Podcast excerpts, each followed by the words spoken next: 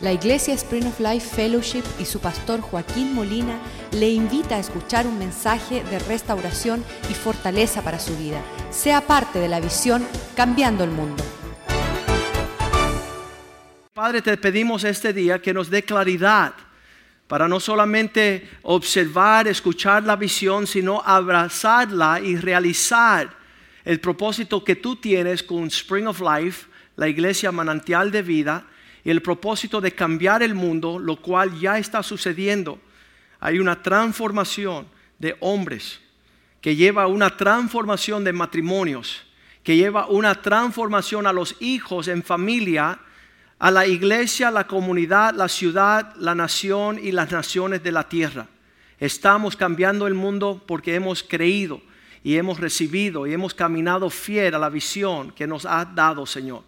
Que cada día nuestra devoción sea aún más transparente, más celosa de buenas obras, con el hecho de cumplir toda la plena de tu voluntad, Señor, y propósito todos los días que nos da aliento sobre la faz de la tierra. Que nadie se lleve tu gloria, Señor. Que este mundo, que no vivamos por la gloria de las cosas pasajeras.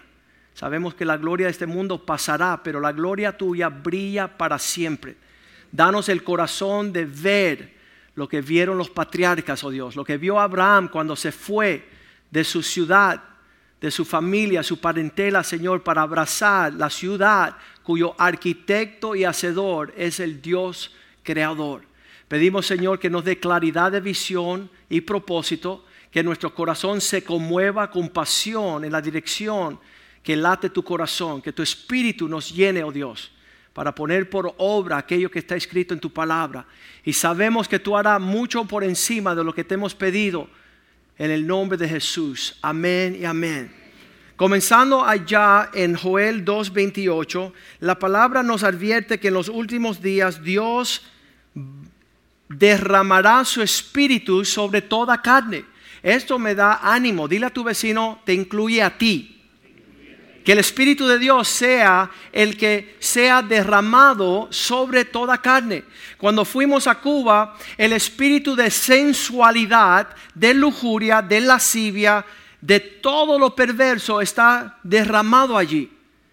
Pero Dios desea que esos hombres y mujeres y familias tengan también la dicha de que se le derrame el Espíritu de Dios porque cuando el Espíritu de Dios es derramado, vuestros hijos profetizarán, van a hablar las palabras de Dios. Vuestras hijas también, vuestros ancianos soñarán sueños y vuestros jóvenes verán visiones. Dios en los últimos días va a derramar su Espíritu tan fuerte para que nosotros tengamos la capacidad de tener visión. La visión que usted tenga lo mueve en la dirección que usted va. Por eso vemos en Mateo capítulo 4 versículo 8 que Satanás lleva a Cristo Jesús a las alturas de los montes. Y dice la, Biblia, otra vez lo llevó Satanás, el diablo, a un monte, diga conmigo, muy alto. Y le mostró todos los reinos del mundo y toda la gloria. Cuidado, hermanito, la visión que Satanás te da de la gloria de este mundo. Él quiere ser tu guía turístico. Usted le diga, no gracias. Yo me elevaré a sentarme con Cristo en las alturas para ver la visión del propósito de Dios para mi vida y no lo que Satanás quiere. Si Jesús fue llevado a un lugar alto para mostrarle una visión de los reinos del mundo, ¿cuánto más usted y yo? Satanás desear que usted vea otra cosa que no sea. Para algunos es la intelectualidad, para otros el ricachón, millonarios, tener mucha plata y perder su alma y su familia. La visión que Satanás te da dirigirá tu vida. Por eso doy gracias a Dios. Dice el versículo 9 que Satanás le dijo, todas estas cosas, todo esto será tu regalo si te postra si postrado me adorarás, irás en pos de mí, me escucharás, seré tu prioridad, seré tu importancia. Cuidado hermano lo que se entra. Cuando estábamos con el mago decía que el papá le había regalado una cajita de magia a los siete años. Ahorita tiene 40 años y es una bola de engaño. Se pasa todo el día viendo cómo puede engañar en su obra de magia. Si su papá le hubiera dado una visión para el reino de Dios, estuviera cambiando el mundo, rasando con la humanidad, con la visión de Dios en los propósitos de Dios. Cristo le dice a Satanás, no me voy a postrar, no te voy a adorar.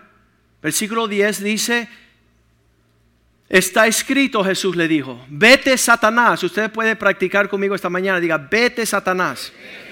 No quiero tu visión para mi vida. Vete Satanás, no quiero que tú me hagas ilusiones y engaño para entretenerme en esta vida fuera de la gloria de Dios, fuera de los propósitos de Dios. No bailaré, no estaré al son de tu circo. Voy a consagrarme a los propósitos de Dios, voy a ayunar, voy a orar, voy a meterme en la palabra. ¿Sabes qué? Yo le dije al Señor, Señor, ¿por qué nos diste una visión tan grande? ¿Por qué no, no nos diste cambiar la vecindad? Cambiar la ciudad, cambiar quizás la familia. ¿Por qué el mundo? Dice la respuesta del Señor, porque tú fuiste fiel en lo poco. Tú fuiste fiel con los pastores que yo te di, entonces tuviste tu época donde tú pudiste recibir y seguiste siendo fiel y recibir y fuiste obediente y seguiste sirviendo y pudiste seguir alcanzando y fuiste fiel mayordomo. Y me explicó que el que es fiel en sumar y eh, restar va a multiplicar y dividir, va a poder ser álgebra, cálculos y hasta física. Va a poder alcanzar mayor alcance de visión. El sumar y restar te dejan entender la multiplicación y la división. Tú fuiste fiel en lo poco. De hecho me dijo, tú lloraste por la visión de otro hombre. Tú tomaste en serio lo que yo le había dado a otros hombres y pudiste ser fiel y ahora te otorgo otra responsabilidad. Lucas 16, 12 dice, hasta que seamos fiel en lo que le pertenece a otro hombre, Dios no te dará lo que corresponde para ti. Lucas 16, 12. Si en lo ajeno no fuiste fiel, ¿quién te dará lo que es vuestro? El entrenamiento de una época en tu vida cristiana te desarrolla para poder emplear la fidelidad al próximo paso. Fuimos fiel con todas las naciones. Fuimos a Ecuador por ocho años, a Perú por diez años, a México por 18 años, a Nicaragua por siete años. Y yo decía, Señor, ¿y Cuba qué? Todavía no es el tiempo.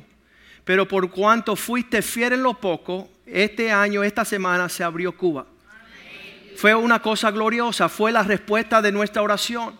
Hasta que el hombre no sea fiel en lo que le pertenezca a otro hombre. Y en el caso mío dijo, tú lloraste por lo que era la visión de otros hombres de Dios.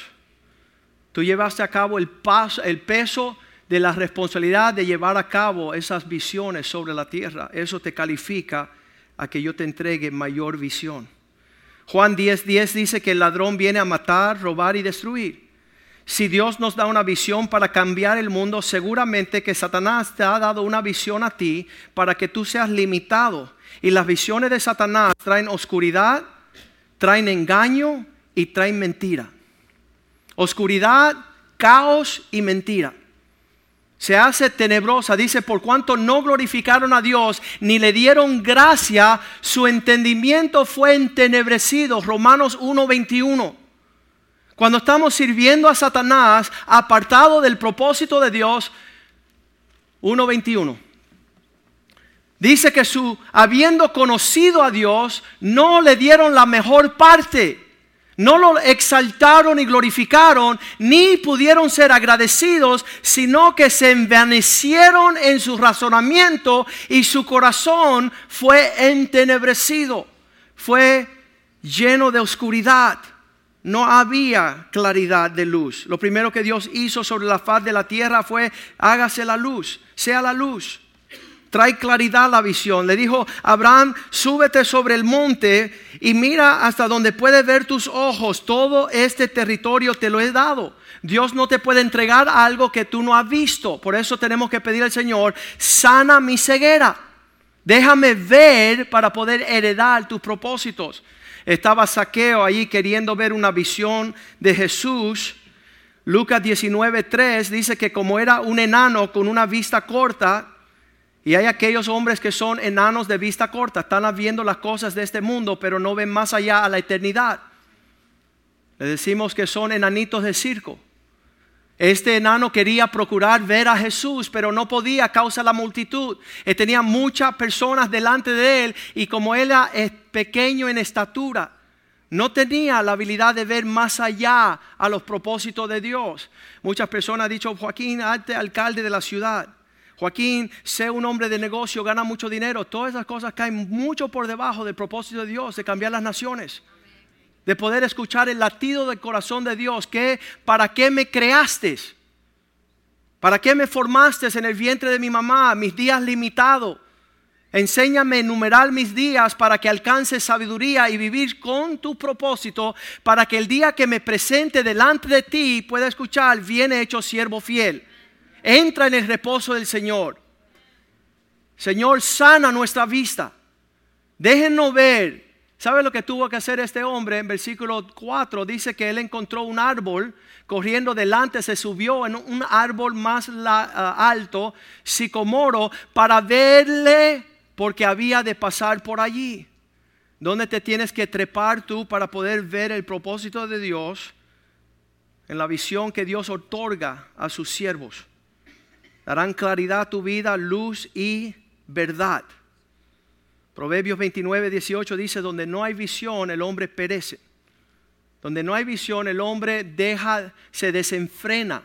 Empieza a hacer cosas que Dios nunca le llamó. Mas el que guarda los límites de tu enseñanza será bienaventurado. Camina según tus propósitos. Tuvo que Pablo ser enseguecido para ver una visión celestial en Hechos 26, 19.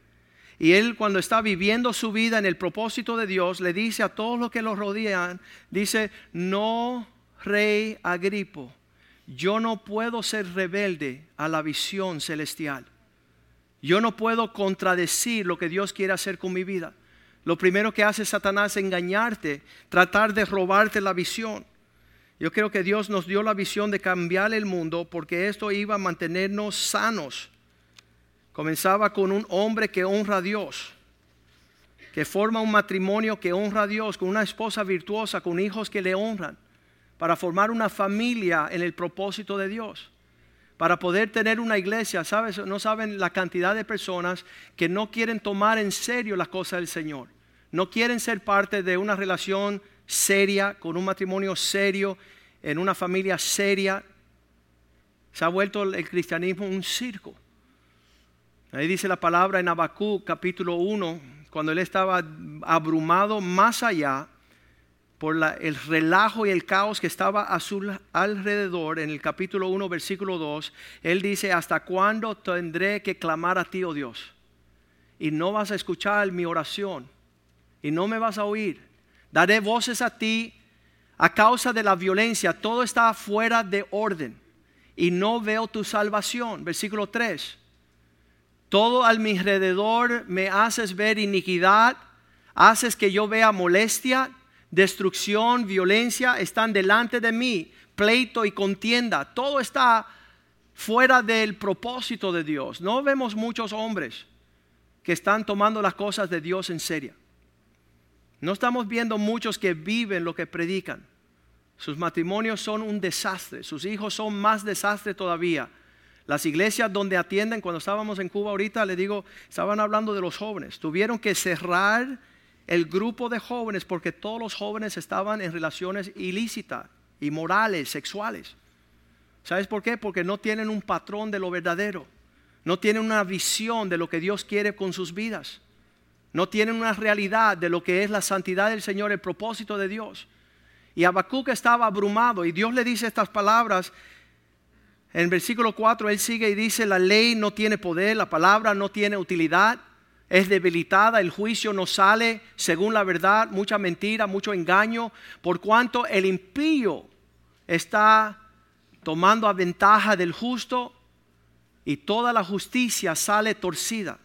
Todas las respuestas salen mal. Ahí en el versículo 5 le dice el Señor, si tú supiera lo que yo voy a hacer en estos días, mira entre las naciones y ver, asombra, asómbrate, porque haré una obra en vosotros en vuestros días que aun cuando se os contare no la van a creer. Personas bien cínicas, ya que creen que nadie puede ser cristiano verdadero, que nadie tiene un matrimonio lindo, que las finanzas no pueden ser bendecidas. ¿Cuánto le gustaron lo que hizo Edwin Castro estas semanas, verdad? Eso es poner las cosas de Dios en orden, porque el orden precede la bendición y la prosperidad. El que está desordenado, Dios no lo prospera ni lo bendice. Nos mandaron esas flores, linda, el pastor Edwin y su esposa. Queríamos terminar nuestra conferencia felicitándolo a ustedes por lo que Dios va a hacer en este lugar cuando todo entre en el propósito, en el orden financiero. Amén. Un aplauso al Señor. Amén.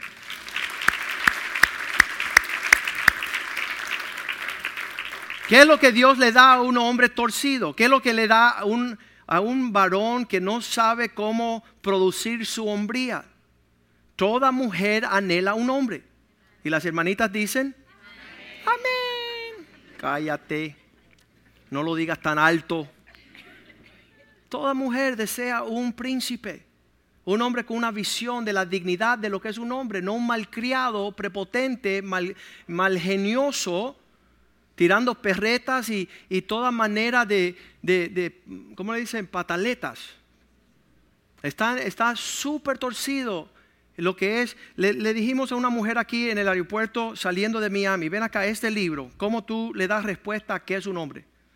Me da pena hasta responderte. No, no, de verdad, que de tu corazón, dime lo que es referente a esta pregunta. ¿Cuál es la respuesta? Dice, un hombre es un perro.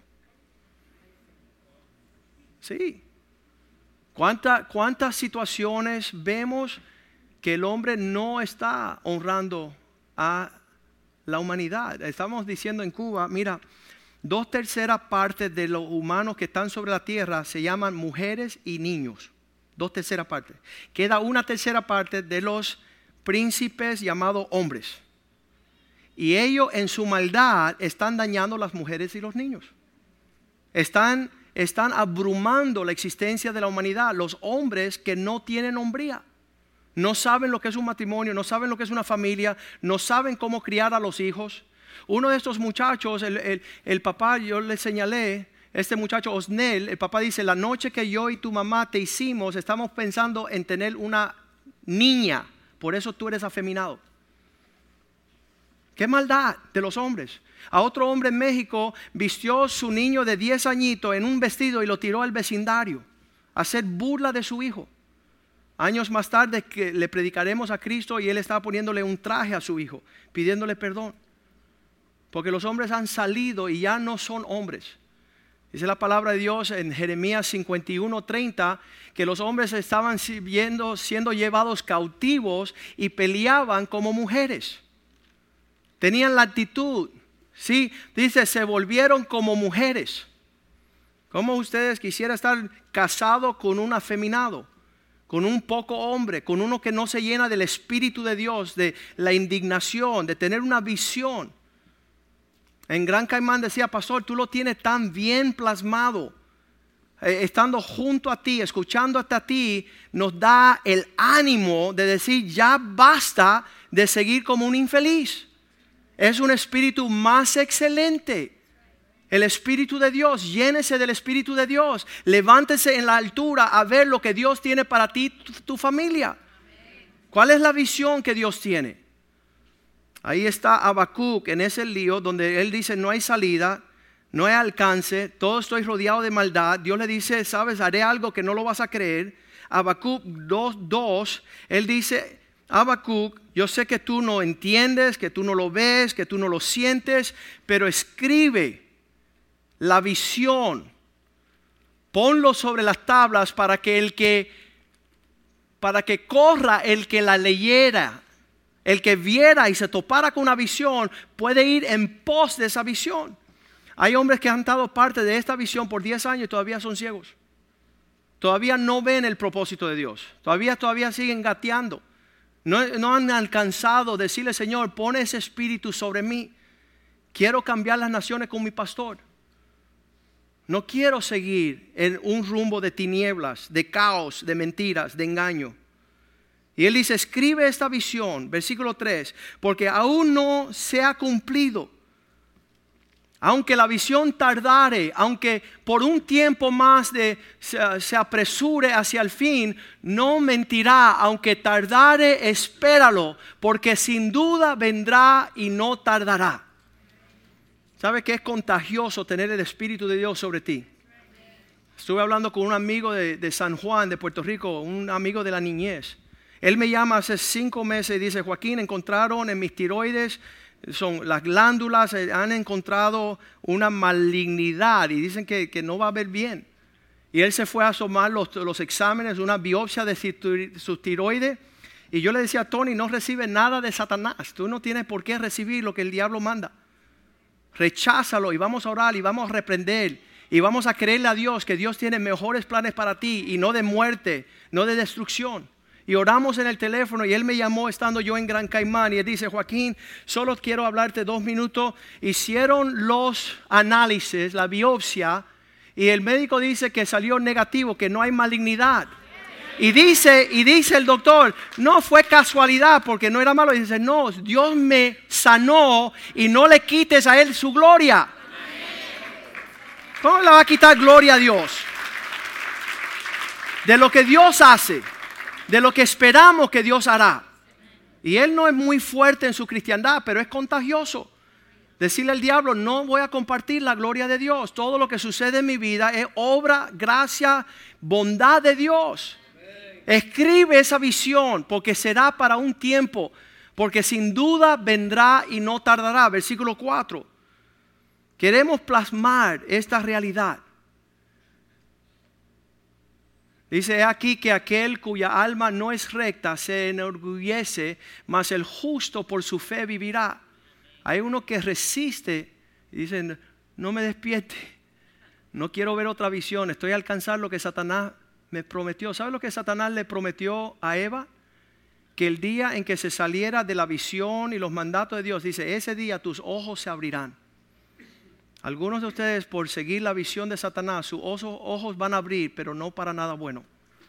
Va a haber oscuridad, caos y mentiras, engaño.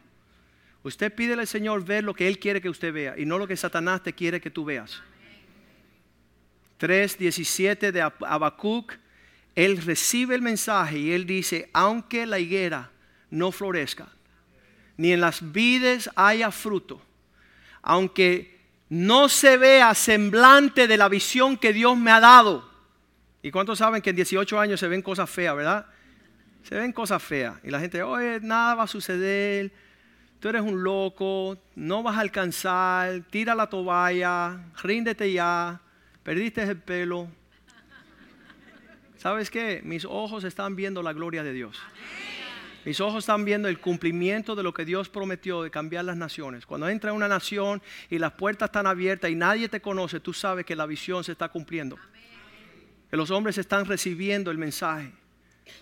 Aunque falte el producto del olivo y los labrados de, no den mantenimiento y las ovejas sean quitadas de la ah, manjada y no haya vacas en el corral. Versículo 18 con todo yo estaré gozoso en mi Dios y me gozaré en el Dios que me salvó de mi salvación. Versículo 19. Dios será mi fortaleza, el cual hace mis pies como de siervas. En las alturas me hace andar. La visión te da la habilidad de andar en los momentos más difíciles, porque en las alturas están todas las piedras difíciles, pero Dios hará pies como de siervas. Dios te dará la luz, la claridad, la verdad que va a desprender las tinieblas que nos rodean. Mateo 12, 25. La situación con no abrazar la visión es tener tu propia visión. Hemos invitado a muchas personas que han llegado aquí, le hemos invitado que no regrese. ¿Por qué? Porque una visión que tiene división son dos visiones.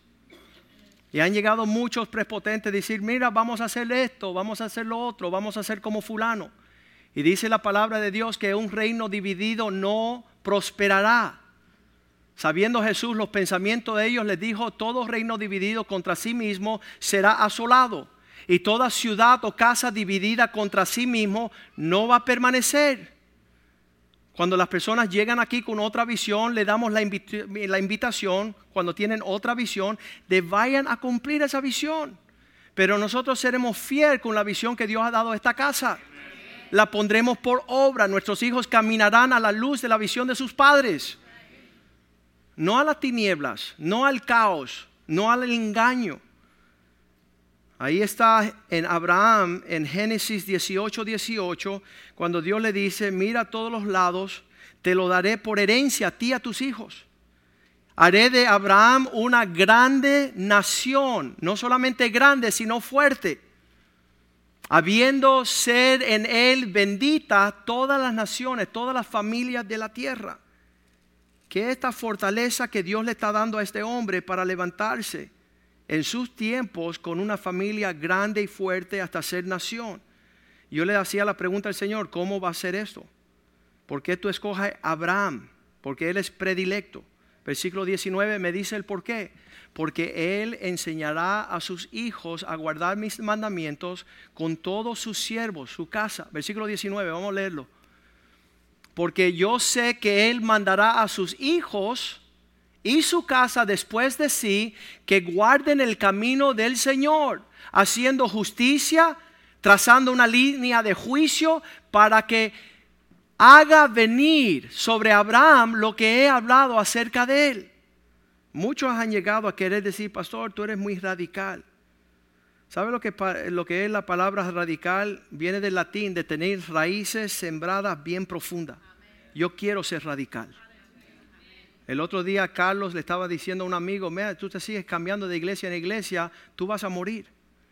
Porque una planta que se sembrada varias veces no tiene las facultades de, de absorber los nutrientes para poder subsistir. Y muchos cristianos siguen brincando de iglesia en iglesia y nunca ponen raíces para tener frutos gloriosos y cosechas del Señor. Abraham, tu casa, se eh, guardará los caminos de Dios. Estarán en serio. El año pasado llegó un viejito aquí con un libro. Lo vi ahí en Cuba. Dice, nunca me olvidaré de ti porque el día que te di el libro en Miami, tú me dijiste, no quiero conocer tu libro, te quiero conocer a ti. Nunca se me va a olvidar la reprensión que me diste. No queremos palabras. Queremos la sustancia, el peso de una vida entregada a Jesús. Dice Eclesiastés 5.1 que cuando tú te acerques a la casa de Dios, que tus palabras sean pocas, que no ofrezcas el sacrificio de los necios que andan hablando y hablando. Dice, cuando fueres a la casa de Dios, guarda tus pies, acércate más para oír que hablar palabras necias, porque no entienden lo que habla. No, saben que hacen el mal. La iglesia es como un hospital donde la cirugía es tan sofisticada, se están abriendo los corazones y se están empatando las arterias espirituales.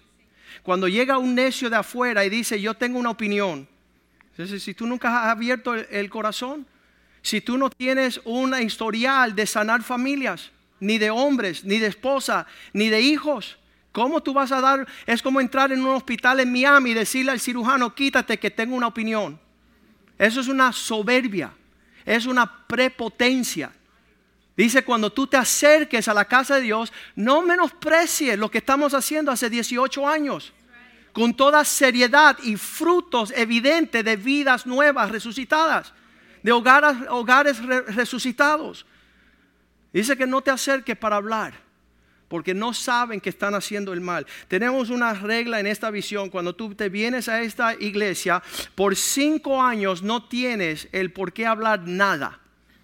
Cuando vemos que tu vida es una realidad, siguiendo la visión, entonces puede abrir la boca y señalar el camino. Y poder enseñarle a otra persona lo que tú desconocías hasta el día que Dios abrió tus ojos en una visión que está cambiando no solamente familias, no solamente hombres, sino naciones completas.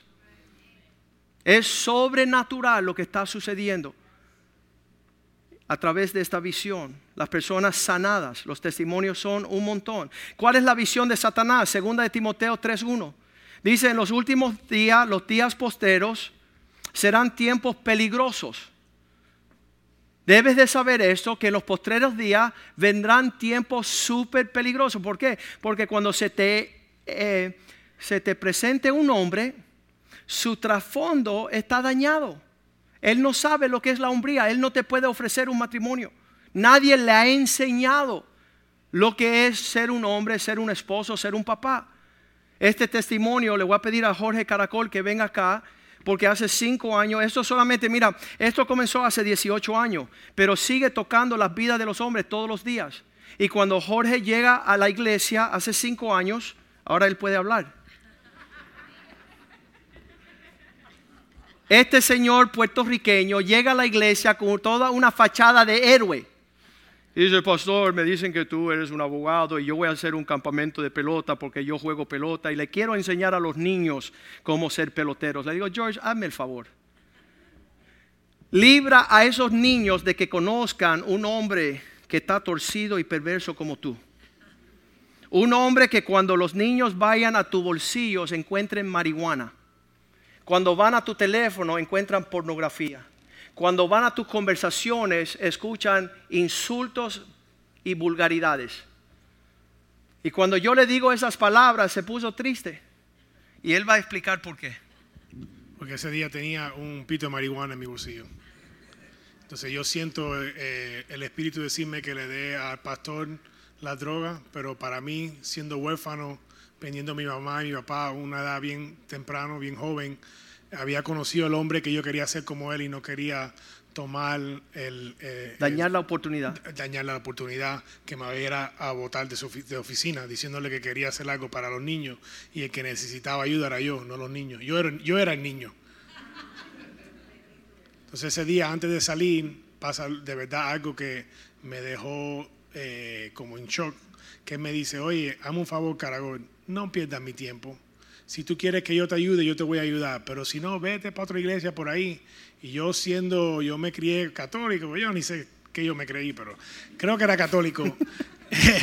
para mí los curas, y yo no sabía que él era un pastor, para mí los curas todo lo que hacían era perder tiempo. de verdad que eso me, me tocó el corazón bien duro. Entonces de ahí de la oficina voy caminando para mi carro y una de las cosas que habían pasado es que yo había oído mucho del pastor hablar que de verdad para ser hombre de Dios, que yo y mi esposa teníamos que estar en la misma página, que teníamos que de verdad estar en acuerdo. So, yo siendo huérfano me pongo a pensar de las mentiras que le había dicho a ella y llegué al punto que de verdad tuve que ser honesto conmigo y dije, oye, yo nunca le he dicho la verdad a esta mujer tengo que llamarle, le digo, oye Lili, quiero pedirte perdón. Y ella me dice, ¿qué hiciste ahora? Y le dije, no, todo lo que yo te he dicho desde el día que yo te conocí es una mentira. No sé ser hombre, no sé ser esposo y olvídate de ser papá. Entonces ella me dice, ¿en qué droga tú estás? Y le dije, no, no estoy en droga. O me dice, ven para la casa. Entonces cuando llego a la casa, ella me dice, ok, no estás en droga, pero a lo mejor estás loco. Porque las palabras que tú estás hablando no son palabras tuyas. Yo le dije, sí, pero el problema es que tú estás pidiendo que yo te dé lo que a mí nadie me ha dado. Yo no te puedo dar un hombre, ni te puedo dar un esposo, ni un papá, porque a mí nadie me ha enseñado a hacer eso. Yo lo que he hecho es que con la presión en tu querer dar, que yo te diera eso, he corrido. Y por eso es que estaba escondiéndome todo este tiempo de ti. Pero le dije, conocí la persona que me va a enseñar. Y entonces pasaron un par de días, vengo para atrás para la oficina del pastor y le digo, bueno, pastor, ¿cuándo empezamos los estudios bíblicos? Y él me dice, esto no es un estudio bíblico ni una enseñanza teológica, yo te voy a enseñar a ser hombre. Yo voy a abrir mi casa, tú, te voy a abrir mi casa, te voy a enseñar cómo yo le hablo a mi esposa, cómo le hablo a mis hijos, te voy a enseñar mis finanzas, te voy a enseñar cómo yo me comporto en un tiempo donde hay una situación eh, agresiva o fuerte para que tú puedas aprender cómo ser hombre. Yo le dije, tú sabes que yo puedo hacer eso. Y le dije, tú sabes que mejor que eso, yo voy a hacer lo que tú me digas que hacer, aunque a mí no me guste porque yo entiendo que si yo no me aprendo a ser obediente a la visión de ti, a tu visión y negarme yo mismo, más nunca voy a poder ser un hombre de Dios. Y ahí eso empezó hace seis años. Eh, ese día, en la primera reunión, cuando yo, cuando él me confrontó con la verdad, y de verdad que pude ver que yo de verdad no era hombre, que lo que era un payaso, ese mismo día, porque yo había en los 17 había tomado una adicción de cocaína, de tomadera, de alcohol. En el 2000 caí preso por tres años. Vi que Dios ese día me liberó de completamente de todas mis adicciones. Yo sé que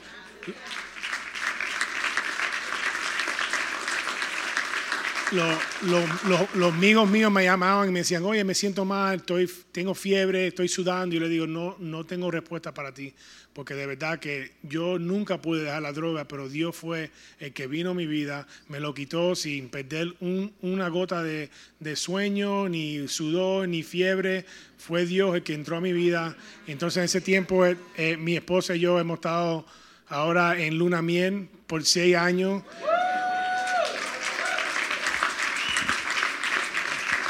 Esta es mi esposa. Hemos Y, vivido. y sabemos que es una mujer súper fea, ¿verdad? Súper fea. Entonces, Dios de verdad que ha hecho un trabajo súper especial. Eh, una de las cosas que ha sido bien especial en mi vida es que Pastor de verdad eh, eh, en tomar su tiempo de abrir su vida para mí y de verdad que puso su visión en mi corazón. Dios me ha estado enseñándome cómo negarme. Él me dijo a mí, imítame a mí como yo imito a Cristo. Yo le puedo decir la verdad que yo pude tocar a Cristo en su vida. Y ese ejemplo fue un ejemplo que me ha ayudado a mí poder caminar eh, como estoy caminando ahora. Y yo le digo a los hombres siempre, el fruto que está en el palo mío no es mío, es de Él. Porque de verdad que es imposible tener el fruto que yo tengo tan rápido, pero de verdad que el fruto es de Él, es los años de Él negándose, llorando, pidiendo anhelo de Dios, de verdad que ha ayudado a mi vida. Y te digo que en mi vida la relación que tenemos Él y yo es una relación bien linda porque yo quiero hacer su voluntad. Yo me he negado de querer hacer la mía. Y allá en Cuba eso fue algo que impactó mucho a los hombres ahí porque ellos no tienen su papá y son papá espiritual y pudieron ver que un hombre sí tiene que negarse. Y yo eh, eh, y, hice la Biblia que Jesús le dieron el nombre sobre todos los nombres y él fue el hijo. La relación de la Biblia es una relación de un papá a un hijo. Y de verdad, para poder caminar en esta iglesia, uno tiene que venir y ponerse abajo de la autoridad, de la visión que Dios le ha dado al pastor Joaquín Molina. Y, para muchos hombres, ahí donde viene la batalla, porque todos nosotros tenemos ideas y queremos hacer un montón de cosas, pero nosotros no vinimos para la casa de Dios porque queremos tener nuestras ideas, porque nuestras ideas las tuvimos allá afuera y por eso fue que llegamos aquí, porque ninguna de nuestras ideas fueron buenas, todas fueron una mentira y de verdad que tenemos que llegar aquí y buscar cómo podemos ponernos abajo de la visión. Gracias. Thank you, sir. Good job. Lili, no te vayas, Lili, por favor, Lili, Lili, Lili. Te queremos escuchar. Las mujeres dicen la verdad de verdad. Los hombres están floreando. ¿Qué es lo que escuchaste el día que Jorge te llamó a decirle, por favor, dame el último chance? Que ahora voy a ser papá, voy a ser esposo, voy a ser hombre. Cuando recibiste esa llamada, describe esa llamada y lo que pensaste. No, de verdad es que... De verdad es que tantas veces recibí llamadas parecidas en, cierto, ciertas cosas porque siempre era algo, un amigo nuevo, una idea nueva. Entonces, como que yo no le creía, yo qué estaba hablando, por eso le preguntaba que, ¿dónde tú estás? ¿Qué estás haciendo? Yo pensé que estaba otra vez en otra idea, en drogas o lo que sea.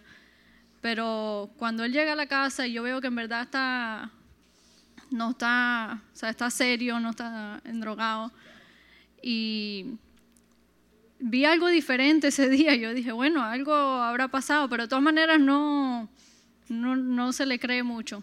Pero él desde, desde ese día, yo creo que todos los días venía para acá a hablar contigo. Y entonces yo vi que, de verdad, dejó las drogas, así de un día para otro, no le pasó nada. No, y él trató muchas veces solo, pero nunca pudo. Y siempre venía para acá y me empezó a decir para venir, pero yo todavía estaba un poquito, no, sí, no. Yo había encontrado otro loco también. Sí, eso es lo que yo pensaba, porque yo...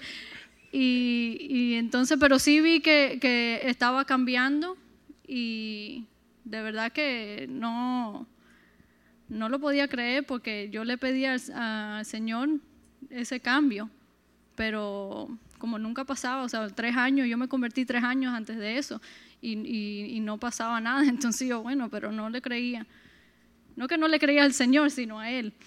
Y, no, de verdad que desde ese día Él ha visto en, el pastor cómo poder seguir a alguien aquí en el mundo que tenga el ejemplo de Jesús, porque usted vive la vida como lo dice la Biblia. Y yo también he visto el ejemplo de Ibe. Yo siempre pienso, o sea, Jorge piensa en, en seguirlo usted, pero yo pienso también en seguir en ella, porque especialmente en los viajes o cosas así, yo digo, Ibe también pasó muchos viajes cuando usted viajaba y los niños chiquitos, y yo digo, ¿qué, qué fuera hecho Ibe en este momento? so, cosas así que de verdad ustedes son una bendición para nosotros. El ejemplo de que lo podemos ver, palpar y sentir es, es real y gracias a Dios por eso. Aleluya. Él implementar lo que dice la Biblia plasmado allí es llevarlo al hogar. Y Jorge decía que su vida, Jorge, quiero que comparta, um, su esposa y sus hijos ahora un nuevo, le dicen una nueva administración donde Cristo es la cabeza del hombre y el hombre cabeza de su hogar y los padres cabeza de sus hijos. Él decía que él llegaba a la casa ya de cristiano y decían, mira, tenemos esta crisis. Y toda la esposa Lili y los hijos venían corriendo a él, dinos qué hacer. Eh, Sabe, claro, después de seis años, bueno, un año de novio, son siete años conociéndonos y nunca diciéndole la verdad a tu esposa, es como coger un carro y pasarle por ahí encima por seis años, por arriba y por atrás, para atrás. Entonces, eh, ahí tenía que pasar algo súper un milagro de Dios para nosotros poder llegar a donde teníamos que llegar, porque ella tenía que tener confianza que Dios estaba trabajando en mi vida para ella poder sanarse el corazón de ella, para poder ser la mujer que Dios la había llamado. yo creo que una de las cosas que Dios usó para eso fue que, claro, ya después de siete años en, en el mundo, había muchas cosas que hacíamos que no íbamos a hacer más, más las cosas que siempre empiezan a entrar a la casa. Entonces empezamos que yo hablé con el pastor y él me dijo, oye, tenemos que formar un sistema para poder coger la información, ver, buscar de Dios y después traer una respuesta. So, a veces, cuando empezó, Lili me decía, oye, pero tú no hablas con Dios, ¿qué te pasa? Tú siempre tienes que ir a, hablar con este pastor. Yo le dije, oye, el problema es que por los primeros seis años yo he tomado todas las decisiones que ustedes quisieron y todo salió mal vamos a hacer las cosas diferentes. Entonces llegó el punto que ellos me decían, bueno, papi, yo sé que ya tú no vas a tomar una decisión. Porque lo que hacíamos era que yo oraba a Dios, iba a ver al pastor y entonces buscaba el consejo de qué es lo que Dios quería para nuestra familia. Porque yo sé que eso fue lo que le ayudó a ella entonces ver que yo de verdad había cambiado y que yo nada más quería traer la respuesta para la casa que iba a glorificar a Dios. So, con tiempo yo sé que eso ayudó en mi parte sanarle el corazón a ella sabiendo que ella no tenía un niño ya al lado de ella que tenía un hombre que estaba pensando, estaba orando, estaba buscando consejo y ese sistema fue algo que de verdad trajo mucho fruto en mi familia. Eh, nosotros hicimos es como cada decisión darle al blanco, porque la, la palabra dice que la vemos a nuestras esposas con la palabra. ¿Verdad? Pero mucha gente se cree que leerle la Biblia a tu esposa hasta que ella vaya, no la pueda oír más. Pero de verdad es que tú sí sea sí y tú no sea no. Porque si tú sí es sí y tú no es no, entonces ella puede también tener la confianza de saber que lo que yo estoy diciendo es la respuesta de Dios. Y eso de verdad que la, yo creo en mi corazón que eso le ayudó a ella a sanarla porque de verdad iba a tener que ser un milagro después de una persona estar con una persona tanto tiempo y nunca decirle la verdad a, esa persona, de verdad que es, para destruirla. Pero sabemos que Dios es un Dios súper especial y Él dice que todo lo viejo pasó y todo es nuevo. Y yo he visto eso en mi vida y, y como yo siempre digo también, el pastor, yo siempre digo que tomó un riesgo bien grande, porque llevarme para su casa, yo sea un delincuente, mujeriero, borracho, eh, eh, adicto a la droga, pero tú sabes que él supo que Dios me iba a cambiar. Él vio, yo, vi, yo veía eso, pero él veía un príncipe. So, yo veía lo negativo, pero él veía lo positivo. Viendo, sabiendo, pero él estaba viendo la visión que Dios había puesto en, en mi vida, que yo todavía no la veía.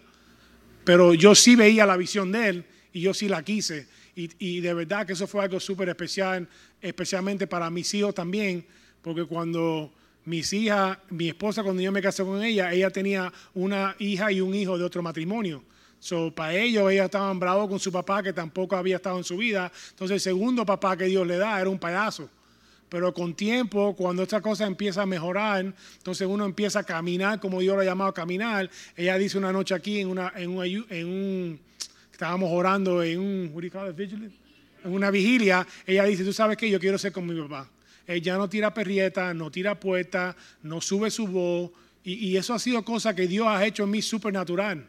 Pero de verdad que ha sido una batalla, yo trabajando con el pastor y él enseñándome cómo poder ir a tomar una decisión, poder tomar una conversación con mi hija en, un tema fuerte y, no querer manipular todo, porque recuérdate que eso es lo que hace el huérfano. El huérfano es un, uno que manipula, todo para coger lo que quiere. So, yo tuve que aprender cómo poder tener una decisión con ella o, con ellos, cómo tomar la disciplina en su vida y no tener mis emociones amarradas en eso, porque eso es un niño. Y yo no quería que ellos nunca sintieran que yo estaba bravo con las decisiones que ellos estaban tomando, porque yo de verdad lo que quería que ellos entendieran que yo soy un papá que tiene misericordia como Dios tuvo sobre mi vida, porque de verdad para Dios dame a mí una oportunidad más que de verdad, si yo puedo decirle a ustedes, el fuego mío en mi corazón es decirle a Dios, gracias por dejarme una vez más poder ser hijo. Porque para mí el ser hijo es como dice Cristo, como dijo Dios, Jesús, el nombre sobre nombre, es el privilegio más grande que hay en este mundo. Y hasta los hombres que están aquí, no importa tu edad, tienes que seguir siendo hijo, estar abajo de la autoridad de alguien en esta iglesia, porque en la etapa de hijo es donde, es donde el papá da corrección, amor, disciplina y instrucción. So, entonces, ese es el los instrumento que Dios usa para que tú puedas seguir creciendo en tu umbría, en tu, en tu manera de ser esposo y tu papá. Son los hombres que están aquí que no están dejando ser hijo, han dejado de ser hijo, están perdiendo una oportunidad y eso hasta puede cancelar tu umbría. Porque sabemos que Dios bajó a Jesucristo acá abajo, el imagen del Dios invisible, para hacerlo un hijo, para servir. So, la gloria de Dios se vio en, esta, en este mundo sobre los servicios que hacía Cristo en la tierra, sirviendo como un hijo. Y eso es lo que yo quiero hacer en el tiempo que tengo aquí.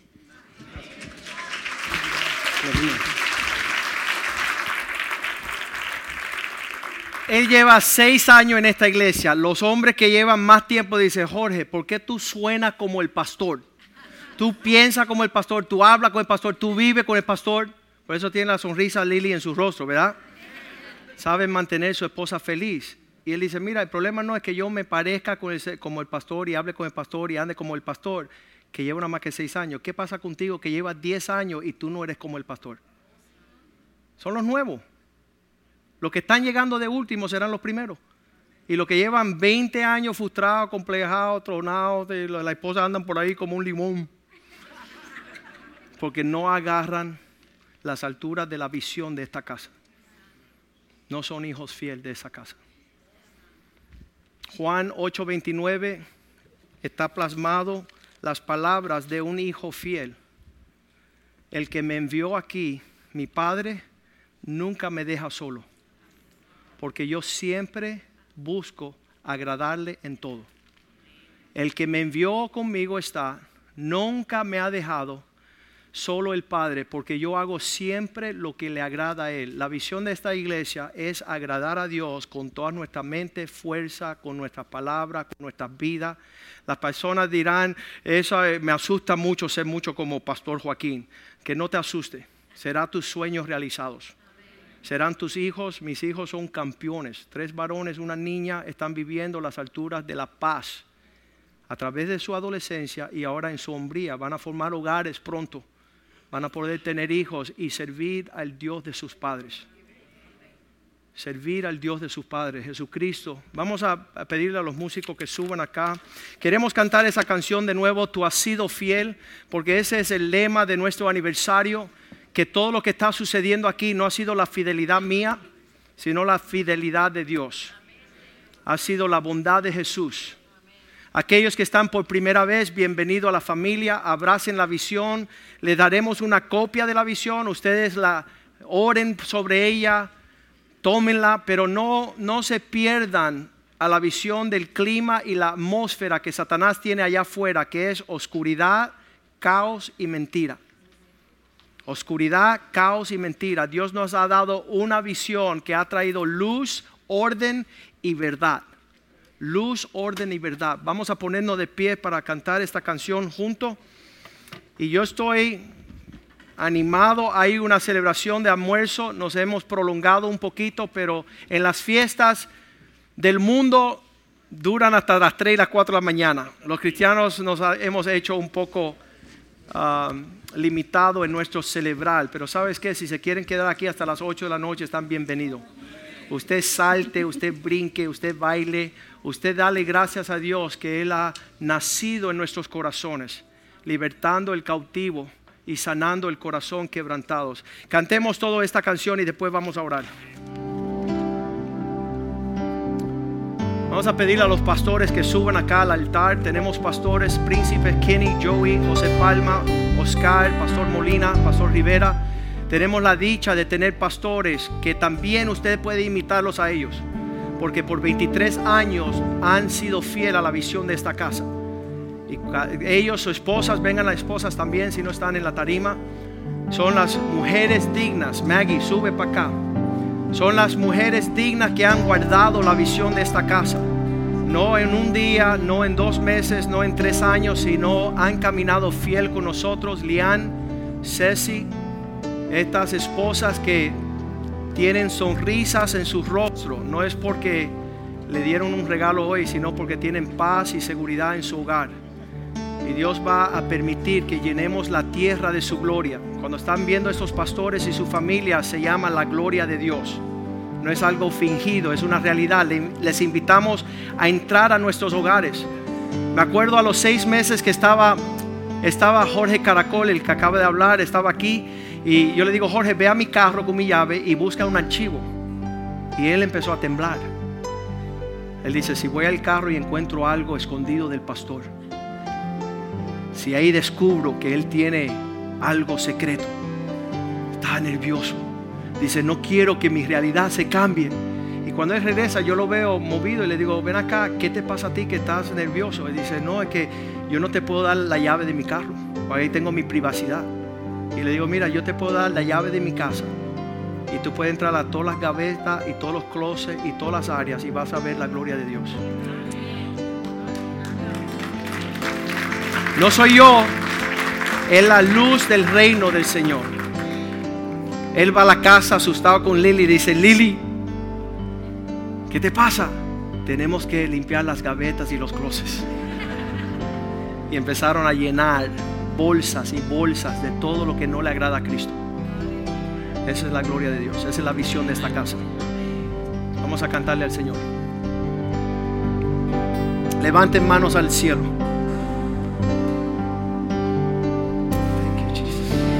Puede oscurecer, puedo ser rodeado de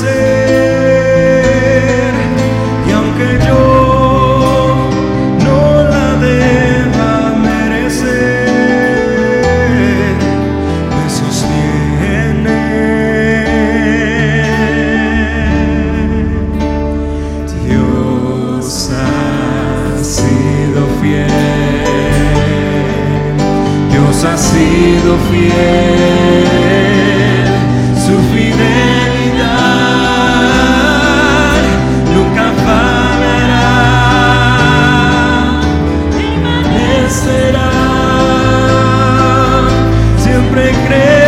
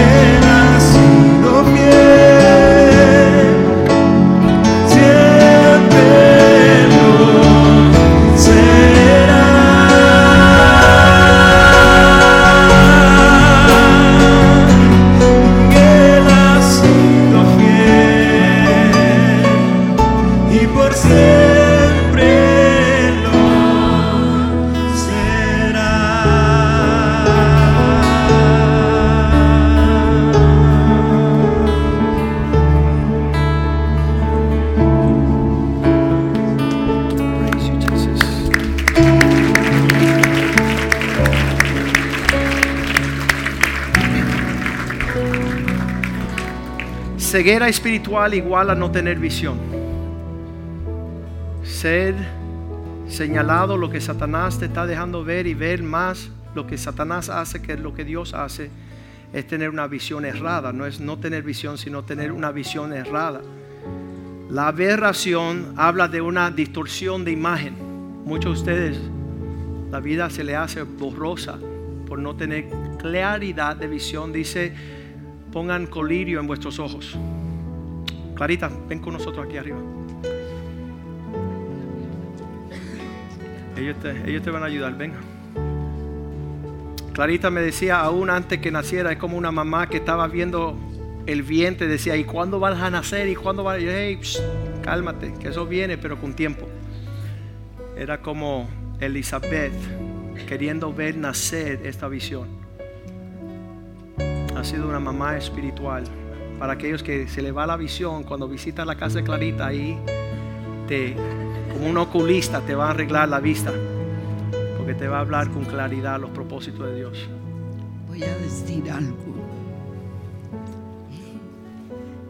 Cuando él fue por primera vez a mi casa, al ser, no, no había ido todavía. Y yo empecé a, a esperarlo, José Luis, de Maggie, me decía, lo voy a traer el lunes. Tú verás ese pastor, claro. Me llevaron un día a la reunión de pastor, yo no quería, tanto joven y yo ahí, pero fui. Bueno, entonces cuando ese del lunes no vino, al próximo lunes, yo como de costumbre me arrodillo empiezo a orar para bendecir el lunes y decir, Señor, y vendrá ese pastor. Me dice, los que son como él, no buscan lo suyo propio, buscan lo mío. Recíbelo. No me recuerdo exacto la escritura. Recíbelo y tenlo en gran estima, porque los que son como Él no buscan lo suyo propio, sino lo que es mío.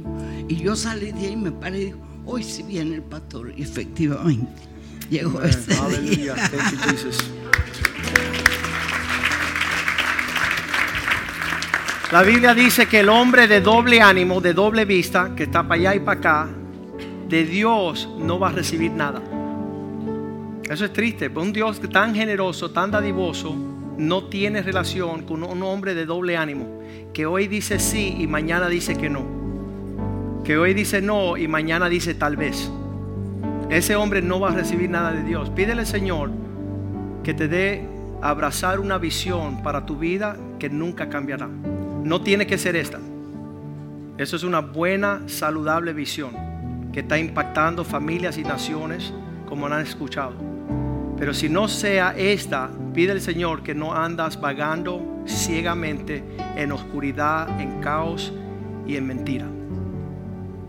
Levante tu mano al cielo y vamos a orar juntos. Padre, te doy gracias por este día. Hemos visto, como dice Caracol, que los frutos en su vida no son de él, sino de un pastor que le habló la verdad. Los frutos en esta casa no son míos, sino la obra de tu gracia y tu majestad. Tú has sanado el corazón de tu pueblo en este lugar. Tú has fundado la verdad, el cimiento, la columna evaluante de tu palabra en nuestros corazones para ir en pos de lo supremo. A ti te damos la gloria, a ti celebramos este día. Tú eres el centro de lo- la obra que se está levantando aquí, Señor. Lo que dice tu palabra, que en nosotros serán benditas todas las familias de la tierra, es porque te tenemos a ti como nuestro gran tesoro.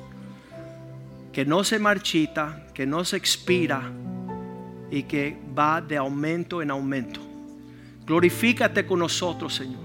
En las áreas que no hemos cumplido como tú deseas, perdónanos. Lávanos con la sangre de Cristo. Queremos proseguir, Señor, al blanco, al propósito que bendice a nuestros hijos con una herencia de paz, de gozo y de justicia. Que tu nombre sea engrandecido. Que no conozcan a Spring of Life. Que no conozcan a Joaquín Molina ni los pastores aquí. Que te conozcan a ti, oh Dios. Que el nombre de Cristo sea levantado sobre esta casa, oh Dios. Y que la herencia del cielo sea depositada aquí para un mayordomo que te honre a ti en todas las áreas. Te lo pedimos en el poderoso nombre de Jesús. Bendice los alimentos, bendice las manos que los preparó, bendice las decoraciones, oh Dios, de aquellos hermanos y hermanas y familias que han laborado para celebrar lo que nosotros celebramos que es tu gloria. En el nombre de Jesús. Amén, amén y amén. Salúdense unos a otros en el amor del Señor.